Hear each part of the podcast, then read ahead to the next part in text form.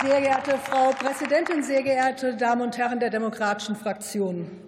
Seit wie vielen Jahren debattieren wir hier im Haus über die Einrichtung eines Polizeibeauftragten für den Bund? Schon in der 16. Wahlperiode hat meine Fraktion, die Fraktion Die Linke, hier einen Antrag eingebracht.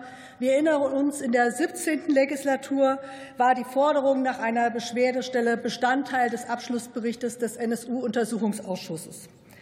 Wir begrüßen es deshalb außerordentlich, dass die Koalition hier nun endlich einen Gesetzentwurf vorlegt.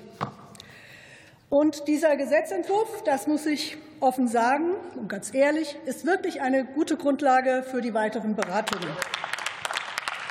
Zu befürchten war nach den Debatten in der Koalition zu Beginn des Jahres, dass diese Stelle ein bloßer Kummerkasten wird, ohne Befugnisse, womöglich sogar nur für Polizeibeamte und Polizeibeamtinnen.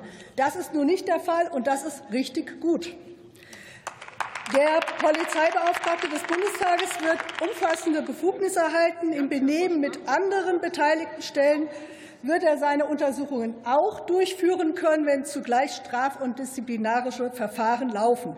Das ist ein deutliches Plus, auch gegenüber den Regelungen in den sieben Bundesländern, die bereits über einen Beschwerdemechanismus verfügen. Dennoch, und das muss auch gesagt werden, und ich hoffe auf das weitere Verfahren, gibt es noch ein paar Kritikpunkte. So soll nach dem Entwurf allen Beschwerden von Polizeibeamten und Polizeibeamtinnen nachgegangen werden.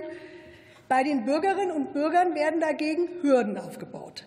Man muss selbst betroffen sein und anders als bei den Polizeibeamten und Polizeibeamtinnen muss das beklagte Fehlverhalten zugleich auf strukturelle Mängel hinweisen.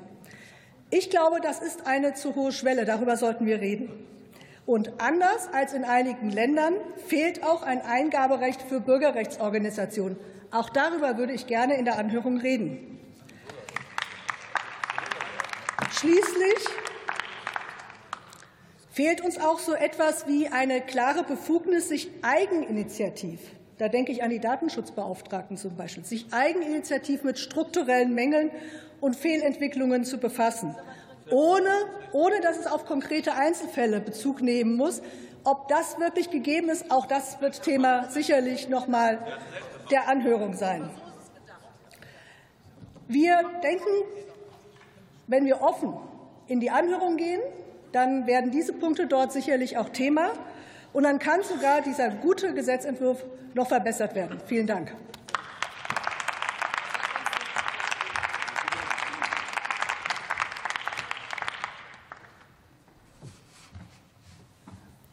Für die SPD-Fraktion hat nun Carmen Becke das Wort.